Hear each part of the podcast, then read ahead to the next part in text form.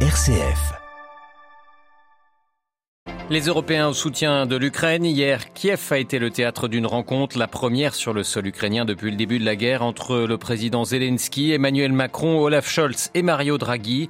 Une étape symbolique en particulier pour le président français qui assure la présidence tournante de l'Union européenne. Négociation d'arrache-pied à Genève pour les pays de l'Organisation mondiale du commerce. Après cinq jours de discussion, ils sont parvenus à s'entendre sur des dossiers comme la levée temporaire de la levée des brevets sur les vaccins anti-Covid ou encore des mesures pour faire face à la crise alimentaire. Nous y reviendrons. À la une de ce journal également, la Colombie qui retient son souffle à l'avant-veille du second tour de l'élection présidentielle. Et puis direction Singapour ce matin dans notre dossier. Après des décennies d'une même dynastie au pouvoir, la cité-État a un nouveau Premier ministre. C'est la première fois aussi qu'un chrétien accède à ce poste. Comment son arrivée est-elle perçue à Singapour et quels sont ses défis? Nous en parlerons à la fin de ce journal. Radio Vatican, le journal Olivier Bonnel. Bonjour, les leaders des trois premières puissances européennes à Kiev hier. L'image a fait la une de tous les médias. Emmanuel Macron, Olaf Scholz et Mario Draghi ont fait le voyage vers la capitale ukrainienne, rejoint ensuite par le président roumain Klaus Iohannis, afin d'exprimer leur soutien au peuple ukrainien et au président Volodymyr Zelensky. Un voyage symbolique, en particulier pour le président français qui assure la présidence tournante de l'Union européenne jusqu'au 30 juin. Emmanuel Macron qui a d'ailleurs souligné que la France et l'Union européenne apportaient à l'Ukraine un soutien sans ambiguïté. Marie-Christine.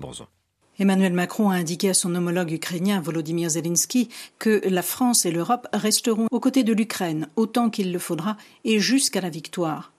Emmanuel Macron a annoncé que la France va fournir à l'Ukraine un laboratoire mobile d'analyse génétique afin de recueillir des preuves d'éventuels crimes de guerre commis par les Russes.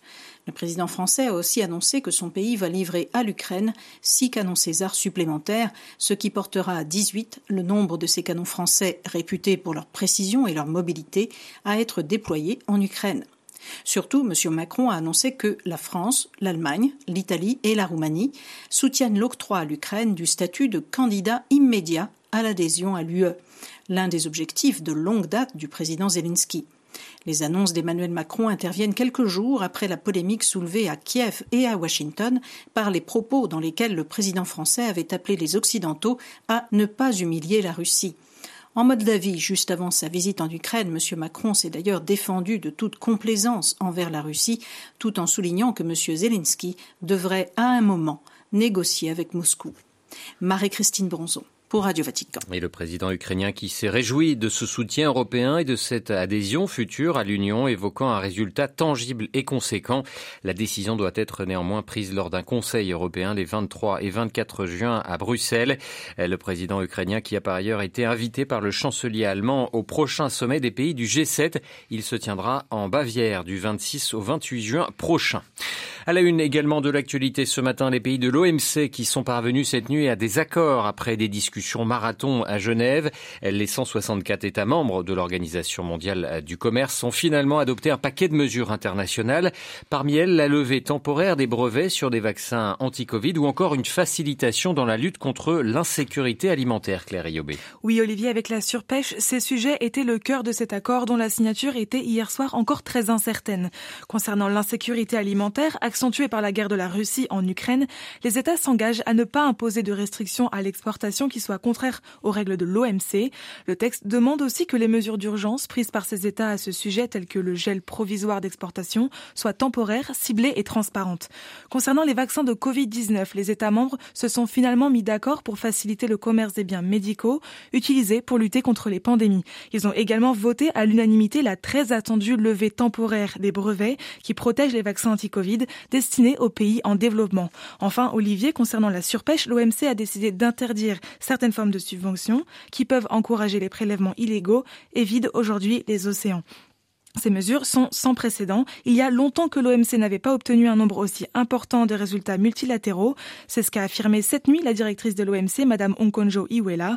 Ces résultats démontrent, selon elle, la capacité de l'organisation à répondre aux urgences de notre époque. Claire Riobé, merci beaucoup. Une nouvelle fusillade aux États-Unis. Deux personnes ont été tuées et une autre blessée à Vestavia Hills, dans l'Alabama, au sud du pays.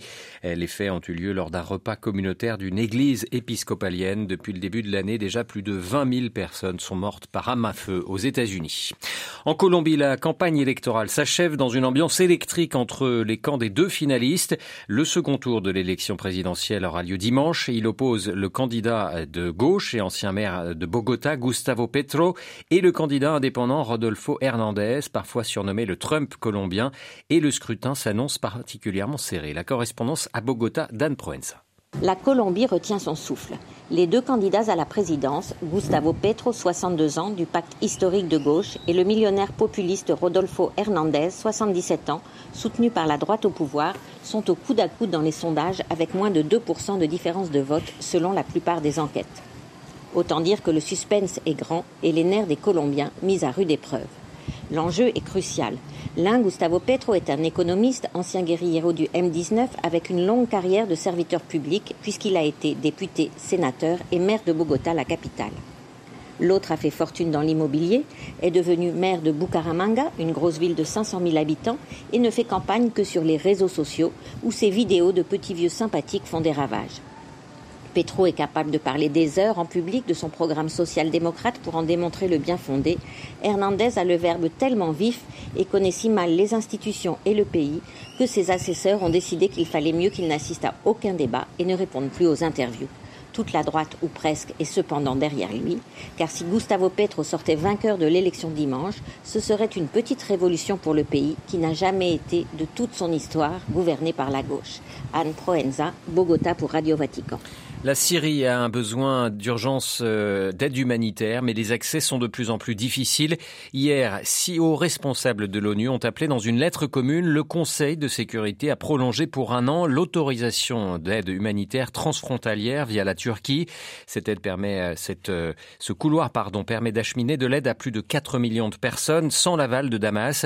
Cette région du nord-ouest syrien échappe en effet au contrôle du régime. L'autorisation pour ce point de passage ouvert en 2014 arrive à expiration le 10 juillet, mais la Russie, alliée de Damas, pourrait mettre son veto. Le tribunal spécial des Nations Unies pour le Liban, qui siège aux Pays-Bas, condamné hier deux membres présumés du Hezbollah à la prison à perpétuité. Ils sont accusés d'être impliqués dans l'assassinat de l'ancien Premier ministre libanais Rafik Hariri et de 22 autres personnes dans l'attentat du 14 février 2005. À Beyrouth, Paul Ralifé. Selon le jugement du TSL, Hussein Anaïsi et Hassan Mer'i ont agi avec préméditation et se sont rendus coupables de crimes particulièrement odieux qui ont plongé le peuple libanais dans un état de terreur. Réagissant au verdict sur Twitter, l'ancien premier ministre Saad Hariri, fils de Rafi Hariri, a écrit que le Hezbollah ne peut pas échapper à sa responsabilité de livrer les condamnés afin que leur peine soit appliquée. Il s'agit d'un vœu pieux, car pour le Hezbollah, le TSL est un instrument de la politique américaine et israélienne, par conséquent, il n'a aucune intention de livrer les deux condamnés. Le TSL avait déjà condamné Salim Ayyash, membre du Hezbollah et cerveau présumé de l'attentat à la camionnette piégée de février 2005. Deux ans plus tard, il court toujours. Les autorités libanaises n'ont ni la volonté ni les moyens de faire appliquer les décisions du TSL. Ce nouveau verdict pourrait être le dernier acte de ce tribunal controversé dont la création avait provoqué de fortes tensions au Liban. Frappé par une crise économique sans précédent qui a provoqué la faillite de l'État, l'effondrement du secteur bancaire et l'appauvrissement généralisé de la population, le Liban n'a plus les moyens de payer sa part pour le financement du TSL qui s'est levé à une certaine époque à près de 40 millions de dollars par an. Paul Khalife, Beyrouth, RFI pour Radio Vatican. Trois Palestiniens armés ont été tués ce vendredi matin et dix autres blessés dans des affrontements avec les forces israéliennes. Les victimes sont âgées d'une vingtaine d'années. L'armée israélienne qui, selon un communiqué, assure avoir mené une opération dans le secteur de Jénine afin de localiser des armes dans plusieurs lieux. Ces affrontements, hélas, sont quasi quotidiens. La Chine a officiellement mis à l'eau ce vendredi son troisième porte-avions lors d'une cérémonie en grande pompe sur un chantier naval de Shanghai.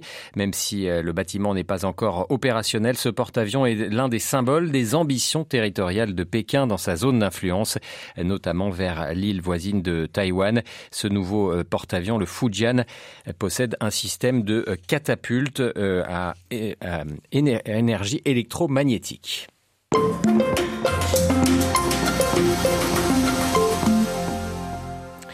Dans notre dossier ce matin, nous vous emmenons ce matin donc à Singapour, un pays multiethnique où un premier nouveau premier ministre chrétien a été nommé début juin. À 49 ans, Lawrence Wong, jusqu'ici ministre des Finances, prendra la suite de Lee Jae-yong, l'actuel premier ministre. Le jeune Wong est protestant méthodiste et le tout premier dirigeant chrétien à accéder à un tel poste dans la cité-État qui compte actuellement 18% de chrétiens. D'origine assez modeste, il a fait ses études aux États-Unis avant d'entamer une carrière comme fonctionnaire. Dès 2011, il accède au prestigieux poste de ministre de la Culture, puis ministre du Développement national et celui enfin de ministre des Finances durant la crise du Covid. Sa nomination qui fait suite aux élections législatives organisées en 2020 s'inscrit dans la continuité de la politique singapourienne. François Breteau est enseignant de français à Singapour et collaborateur pour l'agence Église d'Asie, engagé dans le dialogue interreligieux euh, dans le pays. Il nous explique comment la nomination de ce chrétien est accueillie dans la société singapourienne. Alors, il est plutôt bien accueilli auprès de la population singapourienne parce que euh, le connaissent depuis pas mal de temps et puis il parle très bien. Il a, un côté un peu charismatique, euh, très affable. Les gens l'aiment bien, donc c'est plutôt un accueil positif a priori. Le côté chrétien méthodiste n'est pas vraiment mis en avant en fait. Tout le monde ne le sait pas. On évite un petit peu de mettre ce genre d'étiquette parce que ça risque d'attiser quelques tensions qu'il pourrait y avoir euh, entre les communautés. Donc, on évite un petit peu de mettre ça en avant. L'idée à Singapour est de dire qu'on est singapourien avant tout parce que c'est tellement divers comme population hein, au niveau euh, ethnique, au niveau religieux, que si on commence à mettre en avant les particularités, les différences, euh, on met un petit peu les gens en face des autres au lieu de les mettre les uns à côté des autres. Voilà. Le Premier ministre Lawrence Wong reste très discret sur sa foi. Où en est la coexistence religieuse aujourd'hui à Singapour? Souvent, je dis Singapour est un petit peu un modèle de coexistence pacifique au niveau des religions. Moi, je vis là-bas depuis plus de 30 ans et j'ai vu une forte évolution à ce niveau-là. Quand je suis arrivé, j'avais vraiment l'impression que les communautés religieuses vivaient les unes à côté des autres, en bonne entente, mais sans plus de relations. Et beaucoup de choses ont changé, notamment le, 11 septembre a vraiment euh, fait bouger les choses. La communauté musulmane euh, a vraiment pris les choses en main pour être à la pointe un petit peu du dialogue interreligieux. Et depuis quelques années, on a énormément d'associations qui font la promotion du dialogue interreligieux. Oui, donc il y a un mouvement qui a émergé de la société civile. Comment le gouvernement singapourien se positionne-t-il sur ces enjeux? Le gouvernement, au départ, euh, encourageait un petit peu une harmonie, on va dire, une coexistence pacifiste qui marchait très bien. Il y a une organisation qui s'appelle le IRO, c'est l'organisation interreligieuse, en fait, qui est une des plus vieilles organisations interreligieuses euh, du monde.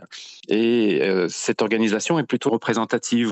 Mais depuis quelques années, beaucoup de petites organisations sur le terrain commencent à voir le jour, qui essaient de regrouper les, gens de différentes religions pour parler de sujets comme, comme la peine de mort, euh, l'environnement, les problèmes sociaux. Euh, et donc, il y a tout un mouvement qui, depuis quelques années, est très, très fort à ce niveau-là. Euh, mais ça ne veut pas dire qu'il n'y a pas de problème. Hein. Il y a quand même des, des tensions parfois.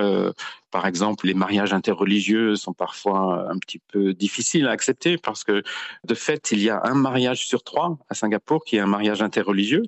Donc, voilà, c'est pas le paradis de l'interreligieux, mais c'est en bonne voie. et vraiment, il y a beaucoup de travail dans ce sens qui est fait. Et quelle place les chrétiens occupent-ils dans la société singapourienne aujourd'hui? À Singapour, il y a environ 18% euh, de chrétiens, avec euh, la moitié à peu près de catholiques, euh, le reste étant surtout des chrétiens protestants. Il y a une toute petite minorité orthodoxe.